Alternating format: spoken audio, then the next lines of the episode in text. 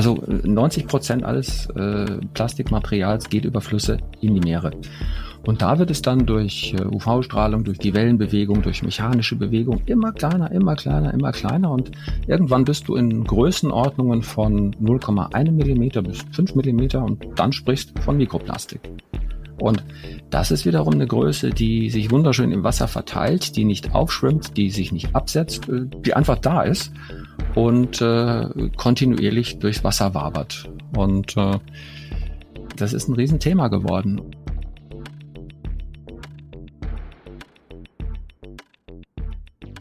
Danke für euer Interesse. Herzlich willkommen zu Sprint, dem Podcast mit Menschen, die Neues neu denken. Mein Name ist Thomas Ramge und ich freue mich sehr auf unseren heutigen Gast. Der ist ein Pionier der Abwasserreinigung und zwar mit einer Methode, die sich Mikroflotation nennt. Was das genau ist, das klären wir natürlich im Laufe unseres Gesprächs heute. Unser Gast, der verbessert Kläranlagen seit mehr als drei Jahrzehnten mit dieser Methode. Und jetzt hat er sich vorgenommen, mit Mikroflutation eine ganz große umwelttechnische Nuss zu knacken, nämlich Mikroplastik raus aus offenen Gewässern, also aus Seen, aus Flüssen, sogar aus dem Meer herauszufiltern. Und wie das genau geht, da bin ich sehr neugierig. Ich bin ganz glücklich, dass unser Gast, der Gründer und Geschäftsführer der Firma Enviplan aus Paderborn heute für uns Zeit hat. Herzlich willkommen, Roland Dammann. Hallo Thomas. Hallo Roland, danke, dass du dir die Zeit nimmst. Lassen wir heute mal uns nicht mit dem Warum starten, sondern mit dem Problem. Was ist Mikroplastik? Wo kommt es vor? Wo kommt es her? Und warum ist es ein Problem für uns Menschen und Tiere und die Umwelt? Mhm. Äh, das Problem begann schon vor gut 70 Jahren. Vor, in den 50er Jahren begann ja die Massenproduktion von Kunststoffen. Und wenn du heute mal durch dein Haus gehst und äh, überlegst und du würdest sagen, Kunststoff raus, ich glaube, dann bleibt nicht mehr viel übrig. Seit den 50er Jahren wurden etwa acht Milliarden Tonnen Plastik hergestellt. Davon ist knapp äh, 30 Prozent recycelt worden. Und der Rest, die restlichen 70 Prozent liegen irgendwo als Müll auf der Halde oder sind größtenteils in die Meere gekommen. Und äh, das ist wirklich nicht, nicht sehr schön. Selbst heute gehst du noch von knapp na, 140 Tonnen Plastik aus, die über die Flüsse in die Meere gespült werden. Und äh, stell dir das vor, das sind 26 Lkw-Ladungen pro Minute, die wir ins Meer kippen. Und das sind keine kleinen Lkws. Na gut, aber so ein Joghurtbecher oder eine Plastiktüte, die ist ja erstmal Plastik und kein Mikroplastik. Also was genau ist jetzt Mikroplastik? Der Name deutet es an, es müssen irgendwie ganz kleine Teilchen sein, oder? Ja, die werden auch ganz klein. Also 90 Prozent alles äh, Plastikmaterials geht über Flüsse in die Meere. Und da wird es dann durch äh, UV-Strahlung, durch die Wellenbewegung, durch mechanische Bewegung immer kleiner, immer kleiner, immer kleiner. Und irgendwann bist du in Größenordnungen von 0,1 Millimeter bis 5 Millimeter und dann sprichst von Mikroplastik. Und das ist wiederum eine Größe, die sich wunderschön im Wasser verteilt, die nicht aufschwimmt, die sich nicht absetzt, äh, die einfach da ist und äh, kontinuierlich durchs Wasser wabert. Und äh, das ist ein Riesenthema geworden. Und äh, ich war vor fünf Jahren mit einem unserer Lizenznehmer in China und wir haben uns da diese, diese, diese Plastikflüsse angeguckt. Denn wenn du überlegst, 90 äh, Prozent kommen über Flüsse da rein. Acht äh, von diesen Flüssen sind in Asien, einer in Indien und einer in Afrika. Und alleine der Yangtze, der spült im Jahr 1,5 Millionen Tonnen Plastik einfach in die Ozeane. Hm, hm. Und ähm, die haben mich gefragt, können Sie da nicht was machen? Und ich habe gedacht, nee, warum und, und wieso?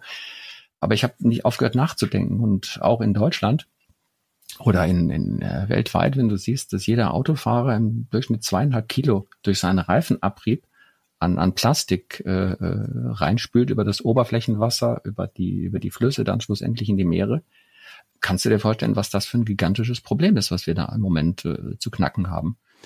Diese Plastikteile, die lagern sich dann nämlich an in den Nahrungsketten ab, also in, in den ja. Fischen. Ähm, wir atmen auch Mikroplastik aus der Luft ein, glaube ich. Ich habe mal gelesen, dass irgendwie so der Mensch im Durchschnitt ungefähr eine Kreditkarte Plastik im Jahr, glaube ich, schluckt. Nein, in, nein, im, in der Woche. In der Woche? Eine ja. ganze? Eine Kreditkarte, ja. Okay. Äh, deswegen ist ja schön, wenn du, wenn du Apple Pay nimmst, das hilft aber an der Stelle nicht weiter. Äh, nein, das, jeder Speisefisch, äh, jede Muschel, jede, jede vierte Auster äh, äh, hat Mikroplastik in sich. Und wenn man kein Fisch isst? ähm, hilft dir nicht weiter, weil alle Nahrungsmittel, die du kaufst, sind in, in Plastik äh, eingepackt, äh, sind in Kunststoffverpackungen. Du kochst, äh, äh stapelst dann, dann, dann, dann deine Essensreste ja in Plastikdosen. Du hast eine Teflonpfanne, du hast eine Kunststoffarbeitsplatte. Kommst du nicht drum rum um die Nummer. Also es ist wirklich ein, ein, ein, ein Problem, was, was du nicht momentan in den Griff kriegst. Und äh, selbst die, ähm, also es ist eine nicht repräsentative äh, Umfrage gewesen, oder eine Probe gewesen. Man hat in 190 Messungen bei, bei Trinkwasserproben in 83 Prozent Mikroplastik gefunden. Und äh, es gibt leider heute kein technisches oder, oder auch wirtschaftlich äh, anwendbares Verfahren, um das Zeug aus dem Wasser zu holen. Okay, und genau das, genau ja. dieses Verfahren, an, ja.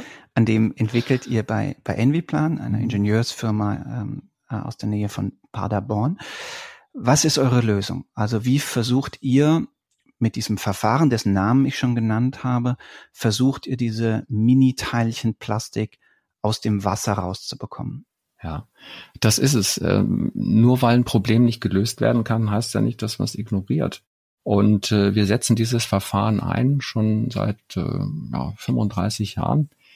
Äh, wir produzieren über ein, ein technisches System mikroskopisch kleine Luftbläschen. Die äh, haben einen Durchmesser von etwa 30 Mikrometer, das ist das Drittel von einem menschlichen Haar. Und äh, die sprühen wir in, in, in, in hoher Dichte, in einer sehr, sehr hohen Konzentration ins Wasser ein. Das hat den Charme, dass sich äh, die meisten Abwasserinhaltsstoffe sofort an die Blasen anlagern und mit den Blasen an die Oberfläche steigen, wo man sie dann mechanisch über einen Räumer oder über eine Saugvorrichtung abziehen kann. Und wenn du erstmal an der Stelle ein völlig feststofffreies Wasser hast, dann kannst du alle nachfolgenden Verfahrensstufen kannst du hervorragend einsetzen. Du kannst dann biologische Reinigung benutzen, du kannst dann äh, oxidative Reinigungsstufen verwenden und äh, du hast wirklich ein, ein, ein, ein feststofffreies, klares, zwar nicht trübfreies Wasser, aber du hast ein schönes, klares Wasser. Und äh, damit kannst du was anfangen. Und äh, wir setzen das zum Beispiel in, in kommunalen Kläranlagen ein, um, um die Vorreinigung zu verkleinern. Da können wir also in Anlagen in einer normalen Kläranlage mit einem Fünfzehntel der ursprünglichen Grundfläche der, der, der Vorklärung können wir bis zu 50 Prozent mehr Leistung aus der Kläranlage rausholen. Okay, lass uns noch mal ein bisschen Sendung mit der Maus machen. Ja. Also ich stelle mir das so vor. Ihr habt also so eine Art Düse oder so ein Schlauch, der dann irgendwie unten im Wasser ganz, mhm. ganz fein filigrane kleine ähm, Luftbläschen freisetzt und die steigen dann nach oben und nehmen damit das, was du jetzt Feststoffe nennst und damit auch jetzt äh, Mikroplastikteile, nehmen die dann auf ihrem Weg mit nach oben. Ist das, ist das richtig beschrieben? Das ist perfekt, perfekt. Hört sich nach einem irgendwie ganz einfachen Verfahren an und es ist ja auch ein altes Verfahren, ne? Das gibt's auch schon ganz lange, oder? Das ist uralt. Äh, also erstmal, wenn du deinen Vergleich nochmal, wenn du früher auf Omas Geburtstag, äh, da gab's ja immer Sekt mit Orangensaft, hast du das zusammengeschüttet? Und also das war für mich nicht als Kind, aber vielleicht war das Klar. ganz früher noch ja. anders, ja. Aber, aber was dann, was dann hässlich oben auf dem Glas schwamm, das war das, das war dieser Effekt, wo die kleinen Gasperlchen sich im Prinzip an das Fruchtfleisch angelagert haben und äh, das Wasser oder den, den, den, den äh, Sekt dann ein bisschen hässlich aussehen haben lassen. Nee, das gab's im Mittelalter schon. Da hat man mit, äh, mit Holzzubern und, und Blasebälgen große, also Luftblasen erzeugt und damit zum Beispiel Azurit abgetrennt. Also das sind Gesteinsbrocken, die hat man da reingeschmissen, hat dann diesen, diesen blauen Farbstoff, hat man dann davon separiert. Das Ganze ist dann in den 50er Jahren durch zwei ähm, sehr, sehr, sehr tüftlige Herren äh, industriell dann, dann genutzt worden. Das war ein Schwede, der Herr Pedersen und ein, äh, äh, ich glaube, er war Slowene, der Herr Krofta. Ähm, die haben das Verfahren dann in die Industrie gebracht. Der eine so in der Papierindustrie, in der Raffinerieindustrie, der andere so mehr im Bereich äh, Lebensmittelindustrie. Und äh, da gibt's also ganz, ganz viele Anlagen, aber die waren halt alle noch sehr einfach von ihrer äh, Bauart.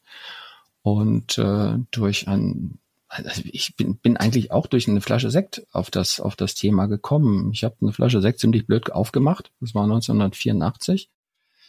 Und äh, der ganze Sekt, der, der sprudelte über den Tisch. und äh, wir hatten zwei Besucher äh, am, am, am Tisch. Der eine war Physiker, der andere war Mathematiker und die haben mir dann erstmal vorgerechnet, wie viel Druck du brauchst, wie viel Gas du brauchst, wie viel, wo das Problem ist. Und wir hatten noch jemand am Tisch, das war ein ganz pragmatischer Herr, der hat äh, gesagt, na ja, raus ist ja kein Thema, aber wie kriegt ihr das Zeug denn überhaupt in die Flasche rein? Und äh, dann haben wir ein bisschen äh, recherchiert und ich habe festgestellt, dass es also erstmal kein wirklich gutes Verfahren gibt, um Gas in Flüssigkeiten hineinzubekommen, also mit einem äh, technischen Verfahren. Und ähm, ich habe dann äh, ein bisschen gespielt im, im, im Technikum. Wir hatten damals, äh, das war noch das Unternehmen meiner Eltern, wir hatten ein kleines äh, Labor, da habe ich ein bisschen rumgespielt und habe ein Wasser produziert. Ich habe ein paar Düsen genommen, einen Druckkessel und, und, und habe dann Wasser, wie gesagt, produziert, das sah aus wie Milch. Und okay. äh, aber wolltest du Mineral, also ich, ja, ja, klar, hast du Mineralwasser produziert erstmal. Ich, ich wollte, ich wollte Mineralwasser produzieren. Und äh, die erste Anlage, die ich damals äh, hobbymäßig wirklich verkauft habe, war an einen Maibohle-Hersteller. Der hat also mit CO2 hat er seine Maibohle angereichert und äh, war ganz glücklich. Es hat ein bisschen Geld in die Kasse gespült und, und konnten weiter forschen. Okay. Und wie kam dann der Schritt zu sagen, das nutzen wir jetzt dieses Prinzip für Kläranlagen, also für den eigentlichen ja. Zweck? Ja, die Idee war eigentlich ganz, ganz äh, spinnert als ähm, äh, ich würde sagen, damals war, war ich ein Startup.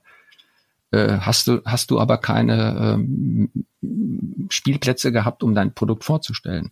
Also bin ich ganz klassisch auf eine, auf eine Messe gegangen, die internationale Fachmesse für, für Wasser und Abwasser in Berlin 1985. Und ähm, ja, es war interessant. Wir hatten äh, zwei Sorten von Besuchern. Die einen sagten, äh, sehr hochinteressant. Äh, das kannst du dafür einsetzen, das kannst du dafür einsetzen, das kannst du für Flotation benutzen, für Ozon, für, für, für, für alle anderen technischen Gase. Und die anderen, äh, der andere Teil der Besucher, der sagte, oh Gottchen, das tut er bitte in die Tonne, das braucht kein Mensch. Und die, die gesagt haben, das tut er bitte in die Tonne, das waren Vertreter von großen Gasherstellern. Und die hatten sofort erkannt, was ich da hatte, nämlich das, das effektivste System, um Gas in Wasser zu bekommen. Und äh, ich hätte es wahrscheinlich wieder mitgenommen und, und äh, zu Hause ins Regal gestellt, äh, wenn nicht jemand gekommen wäre, der gesagt hätte, hey, das suche ich, das brauche ich in Norwegen. Und ich habe den äh, gefragt, äh, was, was zum Teufel wollen Sie denn damit? Der sagte, das muss in die Aquakultur. Und äh, Fischzucht. Fischzucht, Fisch, ja, ja, mhm. Fischzucht. Ich habe relativ blöd geguckt. Ähm, der hat mir erstmal erklärt, was, was Aquakultur äh, auch damals schon bedeutete an Industrialisierung und an Technisierung. Und äh, wir haben also unser System dann ähm, in Norwegen nochmal ausgestellt und die ersten Geräte hat man mir vom Stand weggekauft. Und ich, ich will dir kurz sagen, was wir gemacht haben. Wir haben also einfach rein technischen Sauerstoff in das Aufzuchtwasser von kleinen Lachsen gebracht. Die Lachse laichen ja im Süßwasser und äh, brauchen Sauerstoff, um zu wachsen. Und jetzt sage ich dir drei Zahlen. Als wir anfingen, äh, 1985, haben die Norweger 12.000 Tonnen Lachs produziert pro Jahr. Im äh, nächsten Jahr waren wir bei 24.000 Tonnen und nach drei Jahren waren wir, glaube ich, bei 140, 150.000 Tonnen Lachs pro Jahr. In der Zeit haben wir über 1000 Anlagen weltweit verkauft, um kleinen Fischen das Wachsen beizubringen. In Norwegen hat das nur einmal Bumm gemacht. Ähm, das war sicherlich einer der größten wirtschaftlichen Katastrophen nach dem Zweiten Weltkrieg, weil der Erzeugerpreis vom Lachs, der ist so dramatisch in die Knie gegangen, dass die ganzen Lachsfarmen, die aufgemacht haben, alle wieder schließen mussten und äh, im Prinzip ihren Lachs nicht mehr verkaufen konnten. Aber, und das war eigentlich das, äh, was mich damals äh, wirklich geflasht hat, war, was wir da an ökologischer Katastrophe produziert haben. Denn wenn du deine Lachsproduktion um, um so einen Faktor steigerst, dann produzierst du mehr Abwasser. Dann produzierst du mehr Schadstoffe, dann hast du eine gigantische Abwasserfracht, die du in die Meere packst. Von den Ausscheidungen der Lachse, oder? Richtig. Mhm. Von den, von den Ausscheidungen, von den, von den Schlachtabwässern, die müssen ja auch verarbeitet werden, die Fische. Die werden geräuchert, die werden, die werden industriell äh, äh verarbeitet. Und äh, das ist ja eine gigantische Industrie, die weltweit in der Aquakultur arbeitet. Und ähm, das ist wirklich das klassische Lehrbuchbeispiel. Das gibt's, glaube ich, in irgendeinem, habe ich das mal gelesen. Äh, das ist der Hersteller von unzerbrechlichen Fensterscheiben in einer Modellwelt. der ist irgendwann pleite, weil alle seine Scheiben haben. Und so ging uns das. Wir waren nicht pleite, wir haben sehr viel Geld verdient damals, aber wir hatten über Nacht keine Kunden mehr.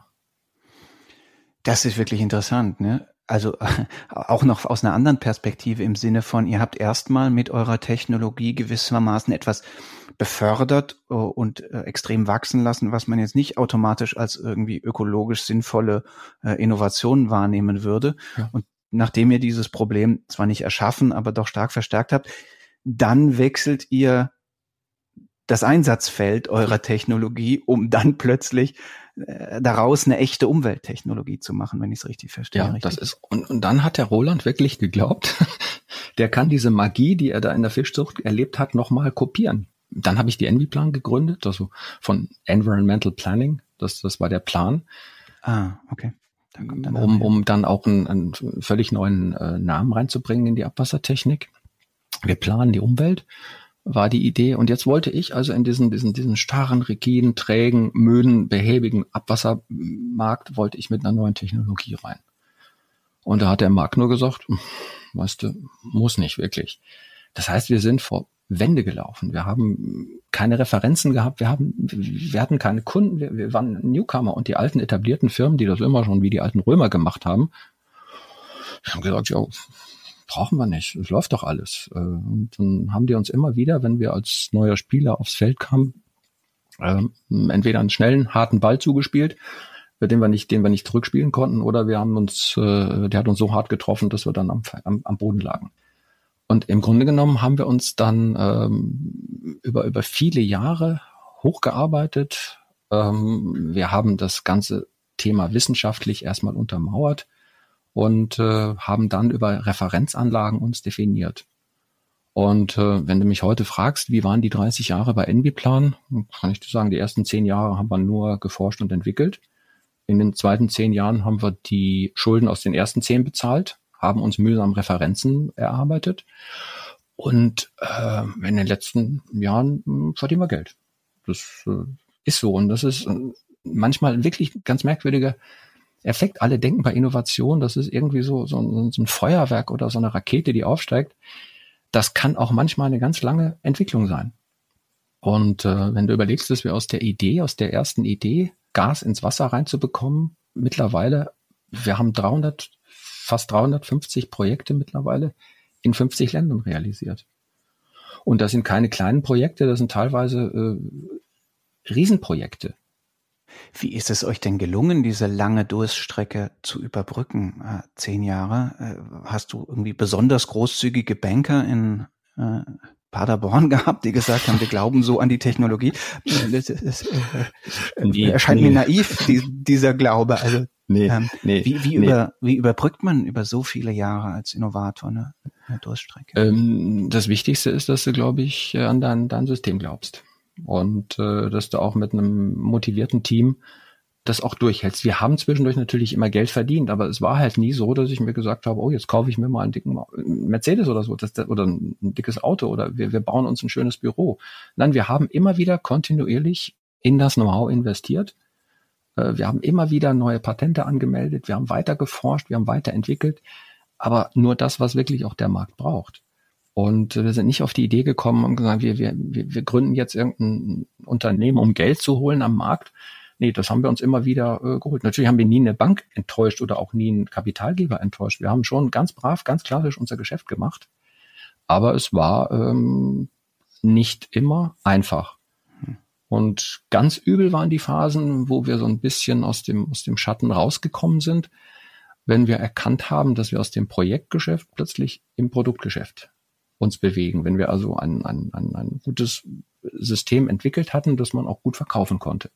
Dann waren immer schnell andere da, die es uns wieder wegnehmen wollten, die, es dann ganz frech kopiert haben oder die es dann äh, über, also wir haben drei unfriendly Takeover-Versuche hinter uns, wo man wirklich versucht hat, das Unternehmen durch die Hintertür zu übernehmen, um an die Technologie zu kommen.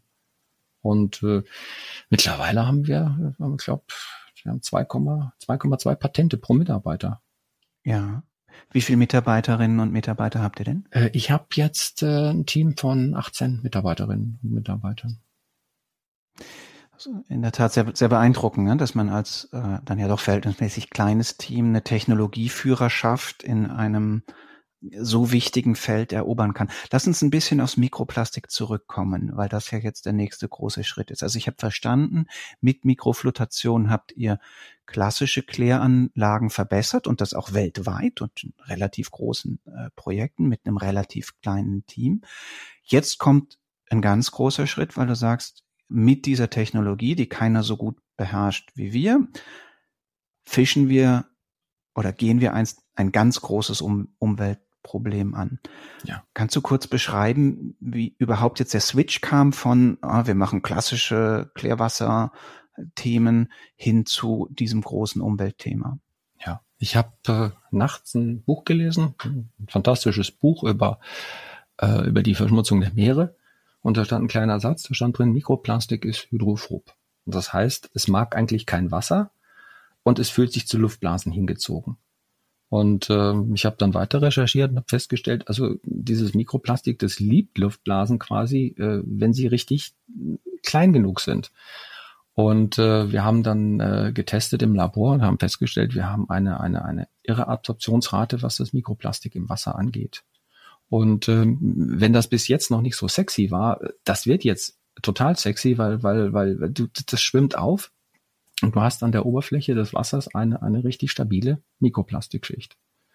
Und da kannst du es dann äh, abskimmen oder absaugen und ähm, wenn du es sortenrein hinkriegst und wir sind ja noch am Anfang der, der Technologie, dann würde ich auch äh, vermuten, dass man das äh, recyceln kann. Und äh, es war aber immer noch ein Thema, wo ich, wo ich nicht drüber nachgedacht habe, äh, wie man es in den Griff bekommt. Du, du kannst ja nicht einen Fluss rausholen, in eine externe Anlage bringen, es reinigen und wieder zurückfördern. Genau, weil das ist ja im Grunde das, was ihr bisher mit eurer Technologie gemacht habt. Da gab es irgendwie ein Becken.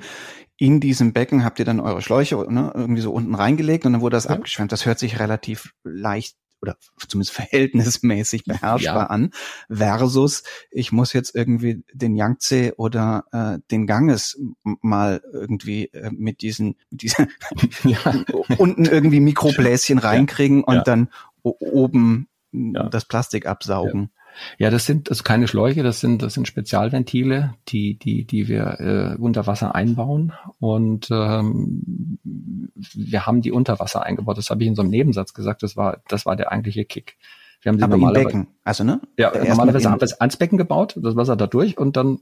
Äh, aber wir haben bei einer Lösung keinen Weg gefunden, haben sie dann mal unter Wasser eingebaut und das hat genauso gut funktioniert.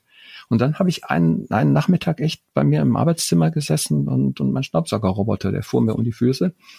Und ich habe dem zugeguckt, dem kleinen Kerl, und fand das ganz beachtlich, wie der so die Kabel umfährt und wie der so, so um die Bücher fährt und wie der navigiert. Und dann habe ich gesagt, hey, das ist doch eine Idee.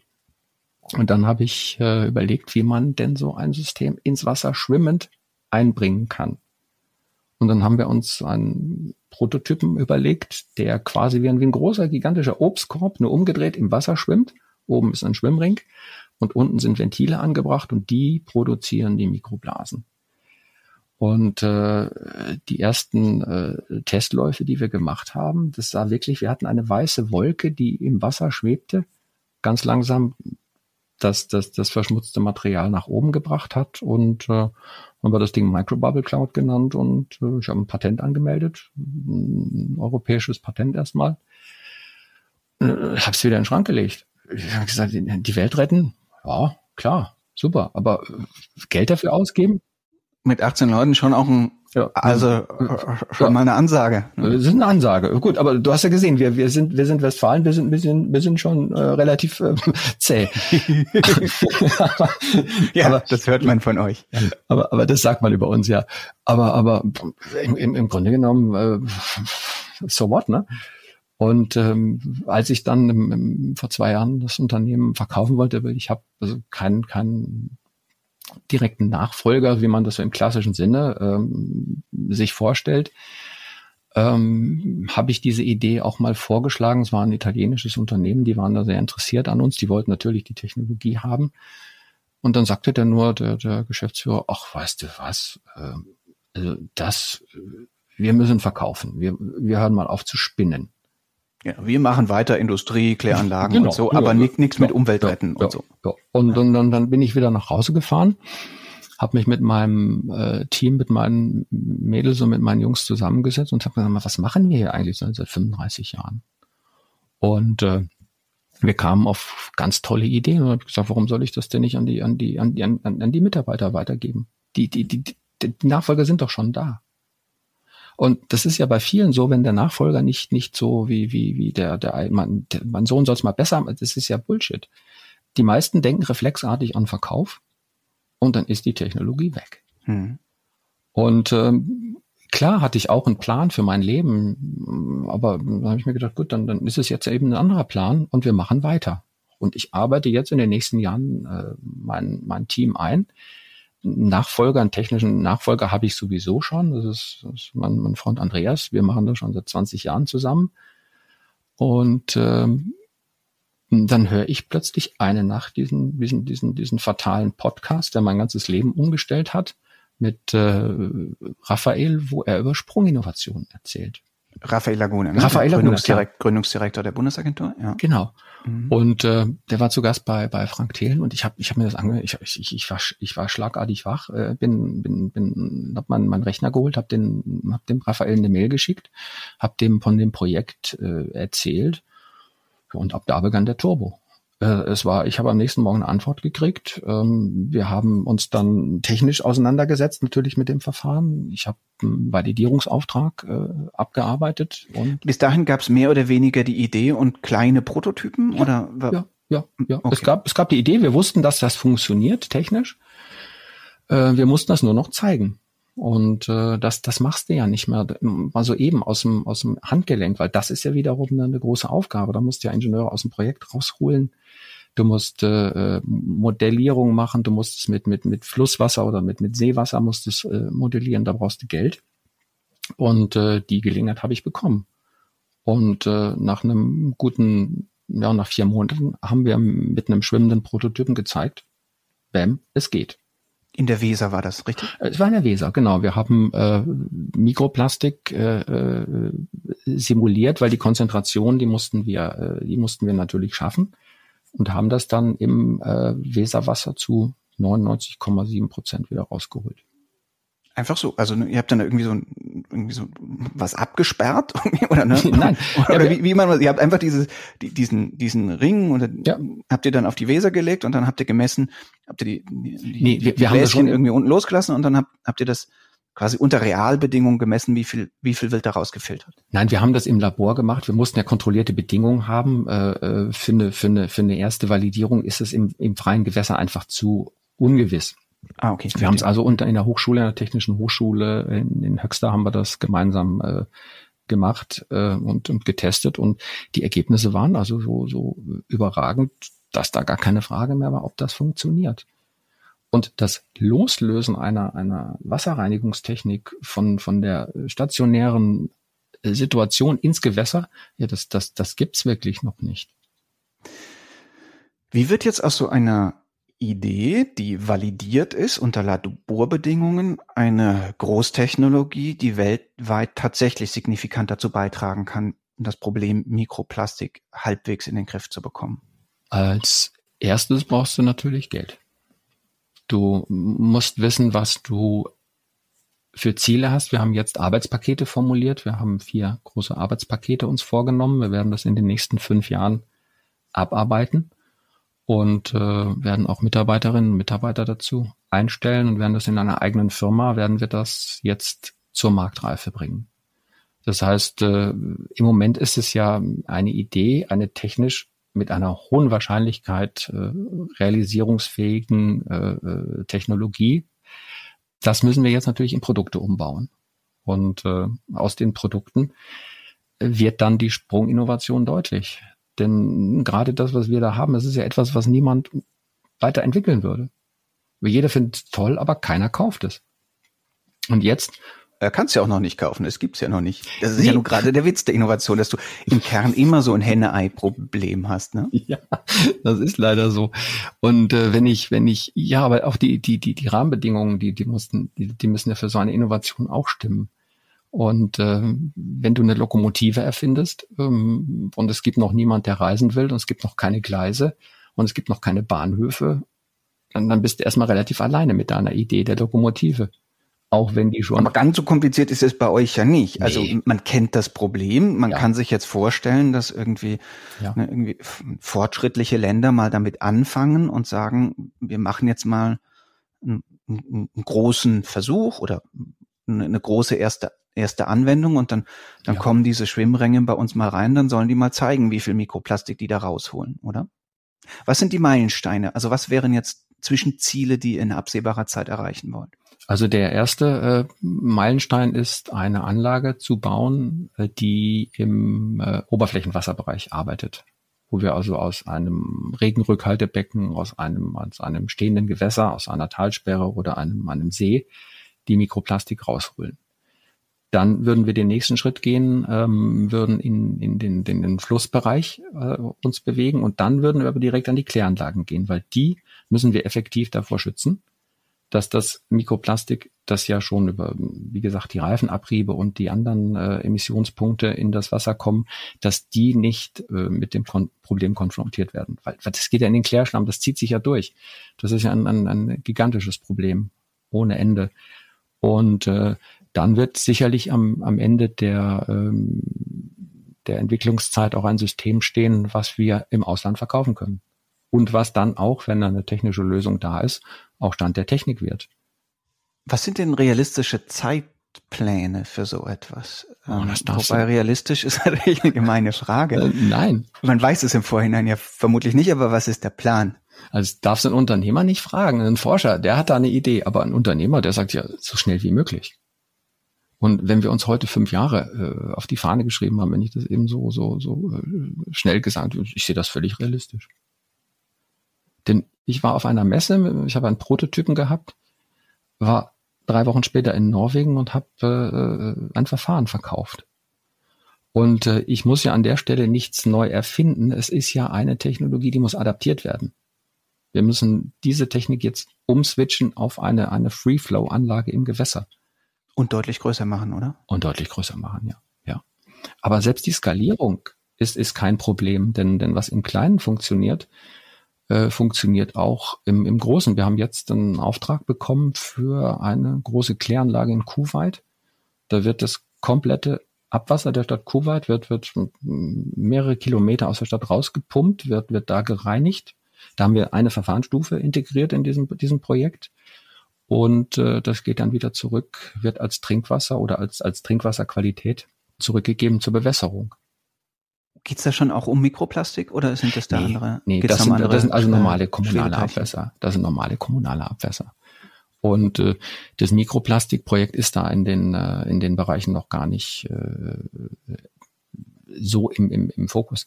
Aber äh, das ist ja auch, wir können ja auch nicht, nicht, nicht aufhören mit dem Plastik. Ich, ich hatte vor vielen Jahren haben wir ein, ein Projekt gemacht für die UNDP, das United Nations Development Pro, äh, Program. Da war die Frage, ob wir eine Anlage entwickeln können, um das Abwasser aus Olivenölbetrieben zu reinigen. Und äh, das war für mich gar kein. Ähm, ich hatte das Projekt äh, äh, technisch hatte ich das äh, relativ schnell im Griff, aber den Markt hatte ich gar nicht gesehen. Wir sind dann äh, nach Syrien, nach, nach Libanon, in den Libanon und nach Jordanien geflogen, haben uns da die, die Locations angeguckt. Es gibt in diesen drei Ländern gibt es über 4000 Olivenölbetriebe. Und äh, um ein, eine Tonne Oliven zu waschen, brauchst du schon mal einen Kubikmeter Wasser. Das muss Trinkwasser sein. Das holen die aus Brunnen. Und äh, bei der Verarbeitung von Oliven entsteht ein Abwasser. Das hat's in sich. Und äh, das, das wird im Moment in, in großen Behältern, in Lagunen gestapelt. Da wartet, wartet man, bis die Sonne es weg, das Wasser verdunstet hat und dann, ja, dann schaut man mal, was passiert.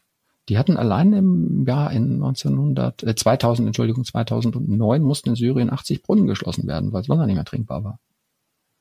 Und ähm, ich bin dann einen Abend vom ähm, Flughafen zurück äh, äh in mein Hotel gefahren und hatte einen Taxifahrer, der war 70 Jahre alt, netter, netter älterer Herr. Und ähm, der hat mir einen Satz genannt, den habe ich nicht vergessen. Der sagte, er möchte mal ein Land besuchen, wo er aus einem Wasserhahn Wasser trinken kann. Und äh, habe ihn gefragt, wie, wie geht denn das? Er sagte, Wasserflaschen. Und jetzt habe ich mal gerechnet abends, als ich im Hotel saß, der ist 70, der trinkt jeden Tag vielleicht drei Liter aus einer Flasche. Das sind drei Flaschen, a 33 Gramm. Jetzt ist der 70, dann hat der bis jetzt 2,6 Tonnen Plastik verbraucht. Ist aber nicht alleine. Jetzt, jetzt rechnet das doch mal hoch auf, auf, auf Beirut, jetzt rechnet das doch mal hoch auf den Middle East, jetzt rechnet das doch mal das willst du nicht Hoch mehr. Hoch auf acht Milliarden, äh, wie viel, genau, wie viele Menschen leben in Ländern, in denen man das Trinkwasser nicht trinken kann? Wahrscheinlich ungefähr ja. die Hälfte oder vielleicht sogar noch mehr. Oh Gott. Ja, ja, ja. ja. Und selbst, selbst wenn du willst, du kommst aus der Mikroplastiknummer gar nicht raus auf die Schnelle. Also kannst du im Moment nur versuchen, es aus den Emissionsquellen rauszuholen. Und da setzen wir eben an, dass wir an die Quelle gehen und versuchen da schon zu verhindern, dass es weiter in die Meere kommt. Du hast es eben ja selbst ein bisschen angedeutet. Du machst das schon sehr lange. Du hast deine Firma 1988 gegründet, hattest aber auch ein paar Jahre Vorlaufzeit. Ich glaube, diese Messe war mhm. 1984. Du hast darüber geredet, dass du so langsam auch darüber nachdenkst, wie du deine Firma ähm, an deine äh, Mitarbeiter äh, über, und Mitarbeiterinnen übergibst oder überführst. Daraus lässt sich ja für alle schließen, dass du nicht mehr so ganz jung bist. ähm, wird man vielleicht als Innovator im Alter fast besser, weil man auf so wahnsinnig viel Erfahrung zurückgreifen kann, weil das ist ja auch ein bisschen kontraintuitiv. Ne? Man würde ja erwarten, irgendwie, dass gerade die Jungen das Neue in die Welt bringen. Wie empfindest du das? Also mal angenommen, es gelingt dir jetzt tatsächlich, das Mikroplastik-Ding richtig zu kicken, hm. dann ist das ja wahrscheinlich die größte Innovation deines Lebens, die du hervorgebracht hast, dann, ne? dann ist es ja wirklich eine Sprunginnovation quasi im, im, im Lehrbuchsinne. Ja, also die größte Innovation in meinem Leben ist meine Familie. Das, äh, das ist, das, das ist, ja, also um deine Frage zu beantworten, ja, natürlich, du wirst im Alter nicht besser, du wirst anders. Mhm. Du hast viel gesehen, du weißt, du hast ein Gespür, du hast eine, eine äh, du hast eine Antenne für Innovation. Und äh, wenn ich viele Dinge heute höre, dann äh, weiß ich, es wird nichts. Aber es liegt möglicherweise nicht an der Innovation. Es gibt ganz viele tolle Innovationen, aber die sind in der Bubble. Und äh, die kommen da auch nicht raus, aber die sind gut. Teile in deinem Auto, in deinem Motor zum Beispiel, das sind ganz viele singuläre Innovationen, die, die auch ihren Job machen. Die wahre Innovation, die kommt aus dir selber. Also ich habe eben gesagt, ich bin forschender Unternehmer. Du musst auch, glaube ich, Kommunikation betreiben können. Denn äh, Innovation ist auch immer Kommunikation. Es, es, reicht nicht, wenn, wenn, wenn, wenn äh, die neue Erfindung von Daniel Düsentrieb die beste der Welt ist, wenn der Ingenieur das nicht kommunizieren kann. Und wenn die Leute nicht das Gefühl bekommen, dass sie das auch brauchen, dann, dann, dann wird das nichts. Und ähm, jetzt, jetzt, die Träger von Innovationen müssen sich mitteilen. Die müssen das rüberbringen. Und jetzt vergleich mal die beiden, es ist, ich weiß, das ist abgenudelt, der Vergleich, aber vergleich jetzt mal Bill Gates und Steve Jobs. Das sind beides begnadete Innovatoren und Erfinder. Und was macht Steve Jobs? Was macht Apple? Das ist ein, ein Pool von Innovationen, die merkwürdigerweise auch funktionieren, wenn der Head of Innovation, wenn also der, der, der gute Mann nicht mehr da ist. Das heißt, die Genetik ist da.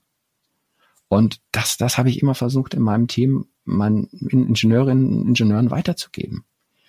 Und diese, die Gespräche, du kannst Innovation nicht befehlen, du kannst Innovation nicht, nicht, nicht, nicht, nicht, nicht anordnen. Die kommt von alleine. Und äh, wenn, wenn, wenn neulich kam ein junger Konstrukteur zu mir und sagte, ey, ich, ich, ich traue mich gar nicht, ich habe mir da was überlegt. Und das war für ihn war das eine große Sache, wenn ich jetzt sagen könnte, na ja, komm, also ja, aber es war für mich auch plötzlich eine große Sache, weil ich gesehen habe, es ist für ihn wichtig. Also hat es auch für mich wichtig zu sein. Und das ist genau das Gleiche, was ich eben gesagt habe. Jetzt habe ich ihm beigebracht, jetzt tragen Sie das mal vor, machen Sie mal eine kleine Präsentation und tragen Sie das uns allen mal vor. Und dann schauen Sie mal. Ich, ich habe ihm also versucht, diesen, diesen, diesen Weg in die Kommunikation zu, zu eröffnen. Und ich glaube, wenn du das weiter pusht und wenn du die äh, Innovationskultur im Unternehmen auch vorlebst und, und das auch weiter unterstützt, dass äh, niemand im Haus denkt, ach, der Alte, ja, wenn der, der, der denkt mal wieder, wir müssen alle denken. und Du kennst ja die, die alte Geschichte von Antoine de Saint-Exupéry. Wenn du, wenn du willst, dass deine äh, Mitarbeiter gute Schiffe bauen, Herrgott, dann gib ihnen doch nicht Holz und Pläne, sondern erzähl ihnen von fremden Ländern. Und das, das kann ich als alter, als alter Unternehmer. Ich war in 57 Ländern, das kann ich. Ich kann von Ländern erzählen, ich kann Visionen, glaube ich, rüberbringen. Und das, du musst einen Traum haben und du musst dann kommunizieren und musst ihn dann umsetzen. Okay. Dann jetzt in einer Minute den Pitch. Warum wird Mikroflotation ein ganz, ganz großes Ding bei der Bekämpfung von Mikroplastik? Mikroflotation ist in der Free-Flow-Variante die einzig technisch und wirtschaftliche Lösung, um Mikroplastik in der Größe zwischen 0,1 und 5 Millimetern ohne Chemie mit ganz geringem Energieaufwand recycelfähig aus dem Wasser zu holen. Punkt.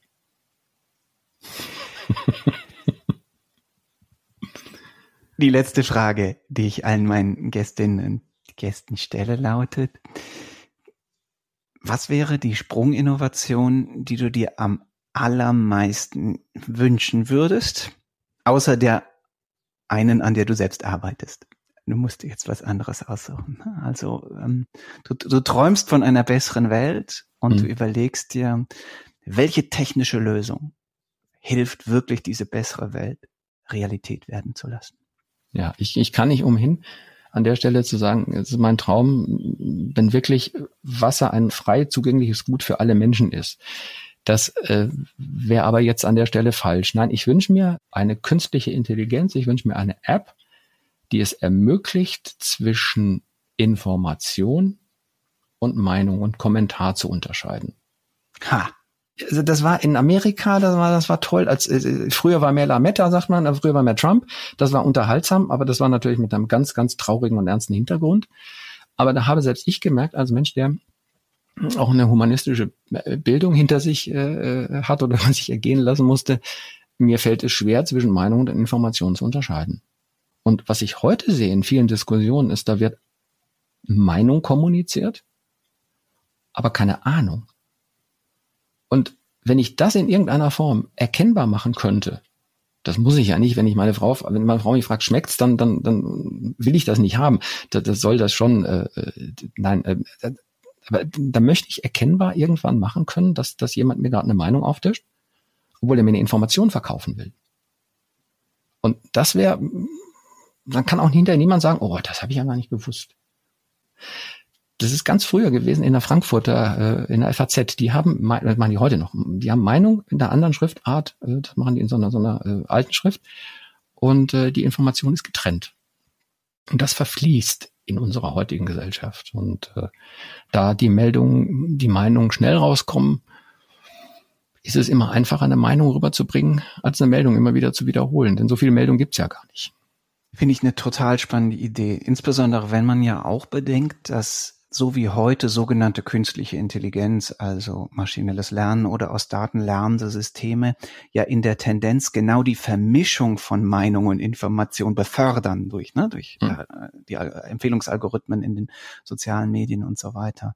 Das, das finde ich einen ganz, ganz, ganz spannenden Ansatz.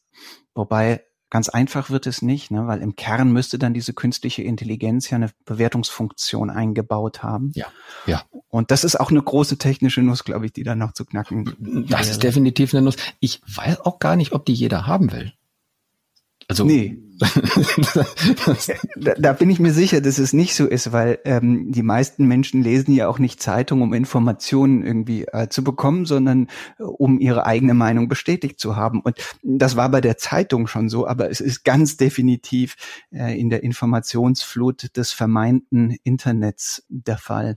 Insofern. Ja, ja.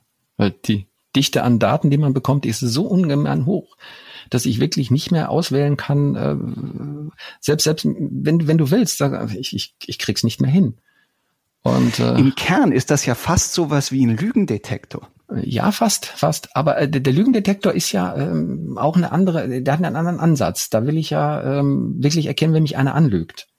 Das stimmt, aber guck mal, ne, die, äh, was du beschreibst, ist ja eigentlich eine Technologie, die dir hilft, zu erkennen, wenn dir jemand eine Meinung als Fakt verkaufen möchte. Und damit genau. möchte er dich ja in der Regel manipulieren. Genau. Und das ist ja doch relativ dicht an der Lüge. Das also zumindest ist, ja. ja. ist es ein ganz klarer Manipulationsversuch. Ich finde das eine brillante Idee. Ich werde auch länger noch drüber nachdenken. Es ist ein bisschen ja auch mein, mein Steckenpferd, diese Fragestellung. Danke dir aber bisher ganz, ganz herzlich für die vielen klugen Gedanken, für die vielen äh, Informationen.